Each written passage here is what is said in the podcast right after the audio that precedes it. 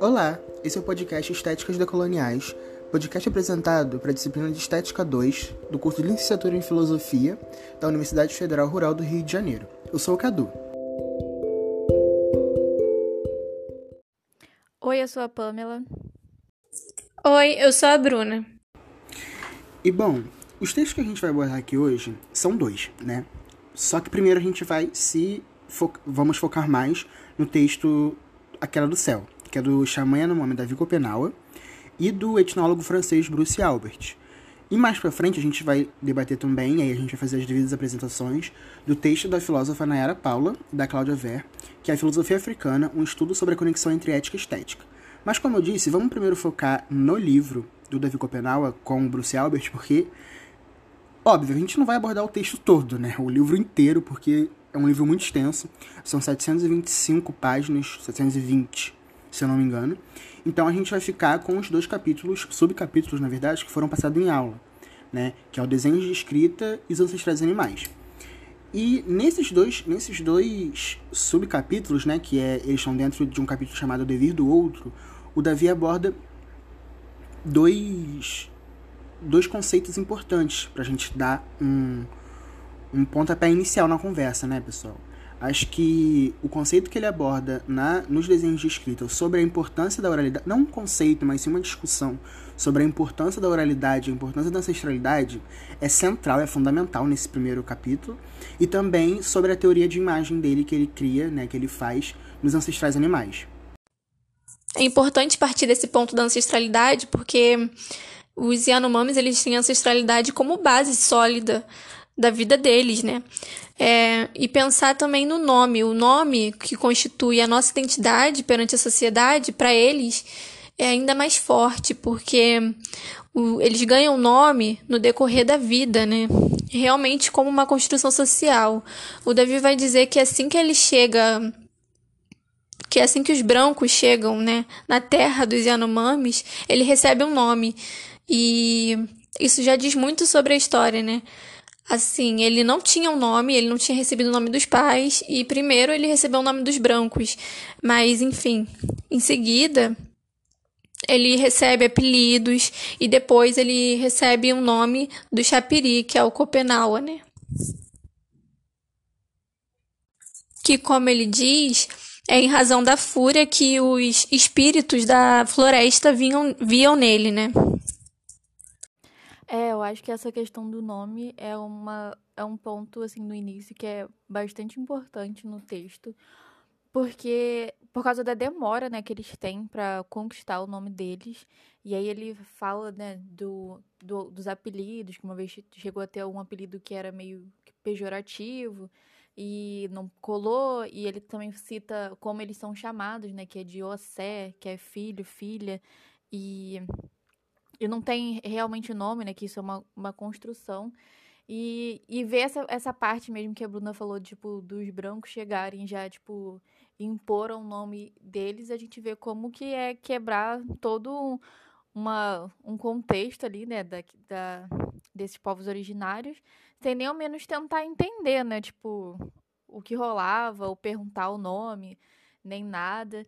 Isso até lembrei do, da Cintia, né, que citou, citou na aula a menina do TikTok, ela faz, grava vídeo pro TikTok. E aí perguntaram o nome dela, pra ela, o nome do, dela e, e dos irmãos dela em português. E aí tava vendo isso, que tipo, eles têm um nome dentro da aldeia e um outro nome em português. Eu até fiquei meio curiosa é, a respeito disso, de por que, que eles não usam o nome é, que eles ganham, né, nessa, dessa construção do lado de fora também, né? Se isso não pode ser uma coisa do, do nosso colonizar, né? De ter colonizado, que até hoje eles não usam o, o próprio nome, né? Que é a identidade deles que eles demoram para conquistar, né? Que como Copenau, que ele só foi receber o nome dele na fase adulta, né? Então é mais um, uma quebra aí da, da, da história deles, né? Da, da vivência. Eu acho que no mais a fundo nessa questão da ancestralidade e da questão do, dos brancos, né? Dos brancos terem chegado e transformado totalmente a história de vida deles. Eu acho que um, um, povo, um ponto muito interessante é que eles é que ele cita sobre a, que eles tiveram que se unir né, diferentes povos originários que de alguma outra, se não fosse o contexto da invasão dos brancos, eles seriam meio que inimigos, né? Eles tiveram que se unir porque por causa da invasão do branco, porque como o branco chega querendo acabar com tudo, eles acabam criando é, deixando de, de se matar, de criar um conflito entre eles, é, em troca de, de preservar o bem maior deles, que é a terra, pra, que, é como ele bem cita no texto, para tipo, não. Porque uma vez que eles saiam dali ou que ele mate alguém, o branco vai olhar para ele como uma pessoa perigosa, é, alguém complicado. Então, eles eles como eles chegam numa união, né, nessa questão toda, tipo, mesmo que se não fosse, né, o nossa invasão ter chegado até lá, nada disso teria acontecido. É, e aí, partindo disso, né, ele já começa a falar sobre a inteligência do povo Yanomami, que eu acho que é um ponto também muito importante, que ele fala sobre é, as palavras, aí ele leva também para esse caminho dos sonhos e tal, que eu acho também um ponto muito interessante no texto que é pra gente abordar. E como a Pamela disse, né, ele cita no, no texto que os brancos eles querem é, fazer essa imagem deles, né, de animais selvagens, de bichos, é, de, de homens que querem roubar as, as mulheres dos brancos, que querem invadir a cidade, acabar com tudo, querem a floresta só para eles. É, ele vai falar que ao contrário disso, né? Ele, ele pede e ele fala para que as palavras dele sejam ouvidas longe da floresta e para que chegue nos brancos, para que mudem essa visão. Ele vai dizer que os brancos eles se sentem muito inteligentes e tendem, né, a julgar os indígenas como burros, mas os indígenas, eles não precisam, ele cita esse conceito, né? Eles não precisam de peles de imagem para que as palavras é, fujam da mente, para que as palavras não fujam da mente, né? Eles têm elas dentro de si, né? Muito também é pelos sonhos. Além de, dos antepassados é, contarem as histórias oralmente, né? De, de geração em geração, o sonho também, ele dizia muito para os Yanomamis, porque eles têm o sonho como algo real, né? Diferente da gente que imagina o sonho só como algo lúdico, dormiu, acordou e acabou, foi só um sonho. Para eles, não. Para eles, o sonho é algo real que aconteceu no universo do sonho e que realmente tá dizendo alguma coisa, como se fosse alguma visão, alguma uma história que está contando. É, realmente um sinal da natureza, né? Cara, mas antes de entrar nesse assunto dos sonhos, o que vocês, né, o que, o que a Bruna trouxe, né, falando lá primeiro do nome que ela levantou, e agora você também, Pamela, é, é, eu pensei agora, cara, essa construção, né, essa construção de identidade perante os deles, né, que eles não fazem isso para nós, quando eu digo nós é, é, né, que não estamos inseridos na cultura deles, é uma afirmação estética, né? É, é, você assumir uma identidade, é você assumir uma estética sua, um nome, né? Que quando você assume um nome, você está assumindo toda uma carga de identidade visual, sabe? Então isso eu achei muito, muito, muito interessante no livro. Principalmente, e agora já entrando também na questão da ancestralidade, é porque se a gente perceber na ancestralidade e na oralidade, se a gente perceber bem, o, o, o nome não é nunca é escrito em papel, como a gente está acostumado. A gente tem todo um registro, a gente tem uma certidão de nascimento, a gente afirma o nosso nome o tempo todo. Né? A gente afirma o nosso nome no, na certidão de nascimento, depois a gente tem uma identidade, né? o RG, a gente tem um CPF. Vê bem, a gente tem todo um processo de, de, necessidade de escrever tudo em papel, enquanto eles só vão assumir uma identidade de nome mesmo, né? Um, um, uma identidade própria deles depois de adultos. E não é nem é, é um nome dado por eles mesmos, sabe? Isso é muito, muito, muito interessante, né? E, e sempre frisando, é por, por oralidade, sabe? Tem, tem até uma hora no livro que ele, que ele fala. É, citar agora a palavra dele de, no livro mesmo. mas para que os brancos possam escutar, é preciso que sejam desenhadas como as suas. Se não for assim, seu pensamento permanece oco. É isso, total, sabe? Enquanto eles estão lá assumindo o nome só depois de muito tempo, a gente está o tempo todo tendo que reafirmar o nosso nome, sabe? Em, em papel. A gente tem o tempo todo tendo que carregar papel para, sei lá, parece que a gente, se a gente não carregar isso, a gente vai esquecer. Isso é muito, muito, muito intrigante, né? Bom, né, a gente já divagou pra caramba, então vamos pro caminhar pro fim desse primeiro tempo, né? E eu acho que é isso, né? Tipo, eu acho que esses pontos do, do papel, né, da necessidade da nossa escrita e, e deles ressaltarem bastante essa questão deles terem tudo gravado na mente deles, essa questão dos sonhos também, tem uma frase muito boa que ele fala sobre os brancos não sonharem, né, que para eles o sonho é muito importante, né? E eles falam ah, que o que os brancos não sonham, eles ficam lá como se estivessem apagados. Aí tem uma frase que ele, que ele coloca que é: Eles dormem sem sonho, como manchados largados no chão. E aí eu achei bem impactante, bem legal. E, e isso remete a outra coisa muito importante no texto, que é a relação de imagem, né? Que eles colocam meio que a gente também pode usar isso como a estética deles, que é, eles não precisam de reproduzir as coisas, de ter em todo lugar, né? Como a gente tem. Então, é tudo tá guardado na, na cabeça deles e tem até ressaltado no texto que, tipo, é a superioridade deles, né? Tipo, de sendo mais inteligentes, porque eles conseguem viver e isso consegue sobreviver de gerações e gerações através da oralidade, através de manter, né, como eles veem as coisas num sonho, e também aí no quarto capítulo chega essa questão, então, do, dos chapiris, né, que, é, que eles falam que os chapiris trabalham pra, pra, para proteger eles, e, e que os chaperis é, se movimentam, né, tipo, no céu e que eles veem é, os desenhos, as luzes e os chaperis de um lado para um outro e que eles ficam dançando na floresta. E eles até ressaltam o fato de que os brancos não conseguem ver, que eles ficam, né, encabulados lá, ai meu Deus, mas eu não tô vendo nada, o que, o que, tipo... E eles falam, né, que, tipo, eles jamais vão conseguir ver porque eles não pertencem àquilo ali, né, tipo por não ter fé, por não viver aquilo, por não ter se, é, se transformado, né? Não ter virado um deles, né? Não sei como que fala isso no jeito certo, um Yanomami. E, e eu acho essa parte muito interessante também, que é, é isso, né? É individualidade, né? Tem coisa que não tem como a gente entender, como tem coisas deles que a gente não consegue entender, e também tem coisas nossas que a gente não, não que eles não vão conseguir entender, porque é, é a diferença cultural, sabe? Nem, nem tudo precisa ser explicado né? A gente só tem que crer e respeitar, né? Uma parada meio antropológica.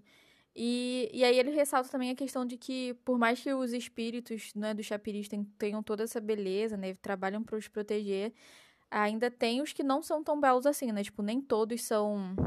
Que ele diz que não, não se pode pensar que todos os espíritos são belos, porque eles não são.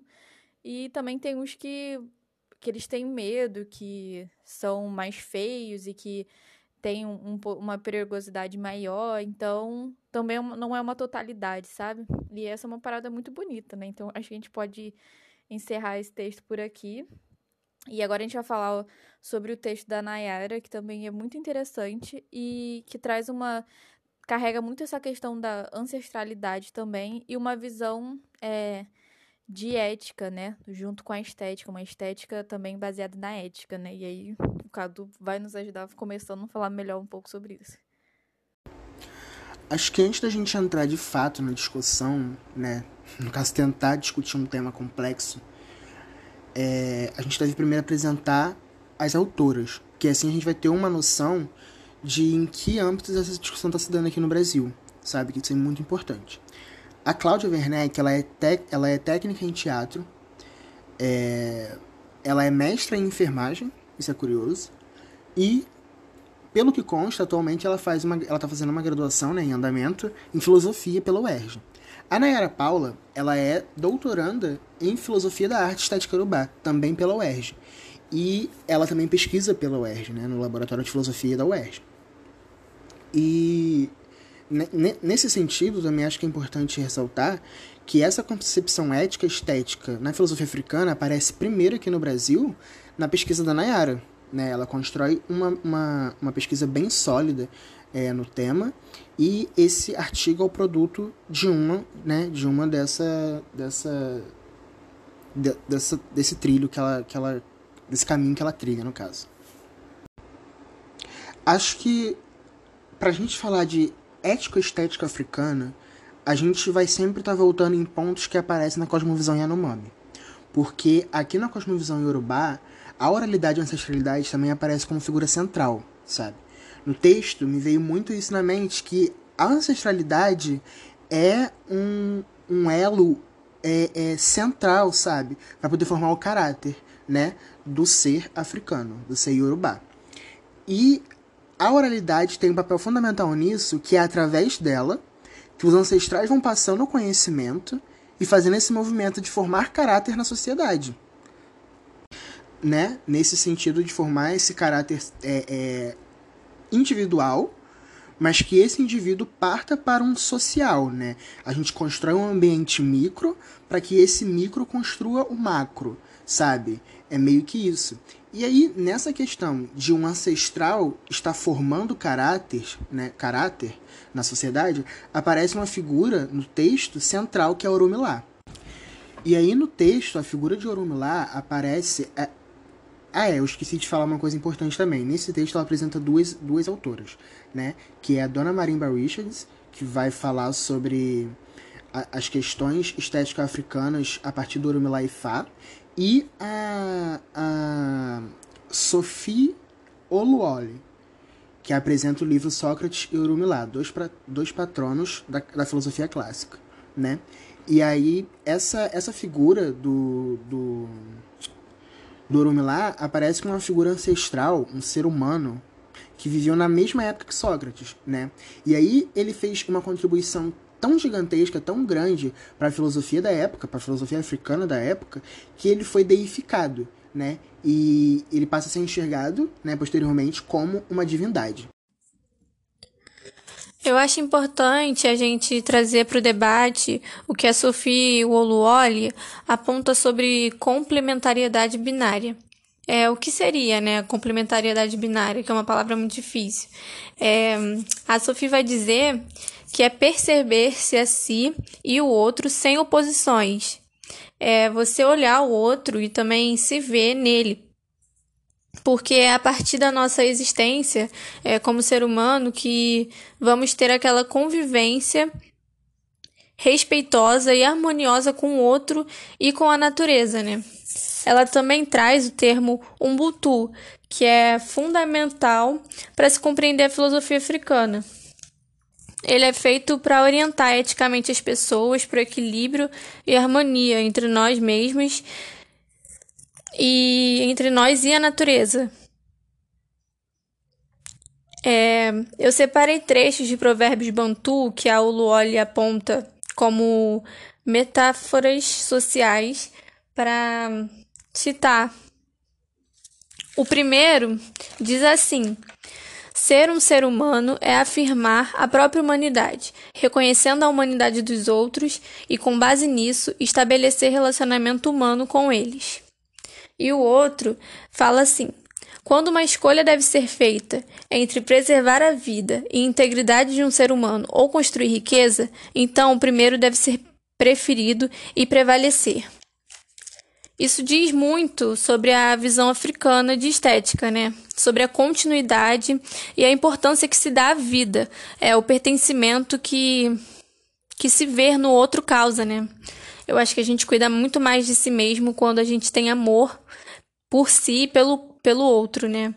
É, não se trata aqui a estética de um aju, ajuizamento, né? Do gosto. O belo está no princípio espiritual africano, no princípio da convivência em comunidade, do bom caráter, é, é, relacionamento com o outro e com a natureza. É, eu acho que é importante que isso fique bem explicitado no que devemos entender, né, de ético-estética africana, que a relação de um com o outro se dá não na individualidade isolada, mas na pluralidade do ser, tem uma música do Emicida que chama Principia, que ele lançou é, no disco novo dele, Amarelo, Amarelo, quer dizer, que no refrão ele diz: Tudo que nós tem é nós. Tudo, tudo que nós tem é nós. E eu acho que ele traz também a ideia de, do Ubuntu, que é de cuidar de si, cuidar do outro, do mundo em sua volta e preservar, né? Preservar o futuro é, e o presente, principalmente o passado, que é a ancestralidade.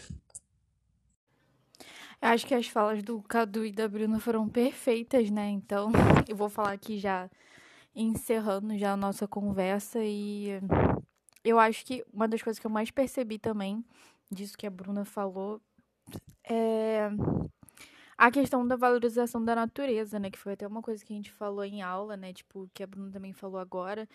É, de, de não colocar, tipo, nada acima disso, né? Uma coisa que tem que isso se relaciona também com os, com os indígenas, né? De, de valorizar a mesma natureza, entender que aquilo faz parte da gente e que a gente necessita disso para sobreviver, né? Não na nossa esfera agora, como a gente está fazendo, de destruindo nossas é, esferas que, que nos sustentam, né? A natureza, desmatando tudo.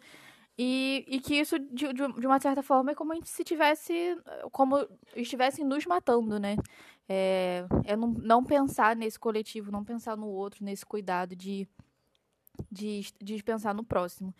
E uma coisa que elas falam já né, no, início, no final do artigo é sobre a estética ocidental intelectualizar o patos, né? Negando o mistério e todas essas coisas. Então, a gente meio que entende já, né?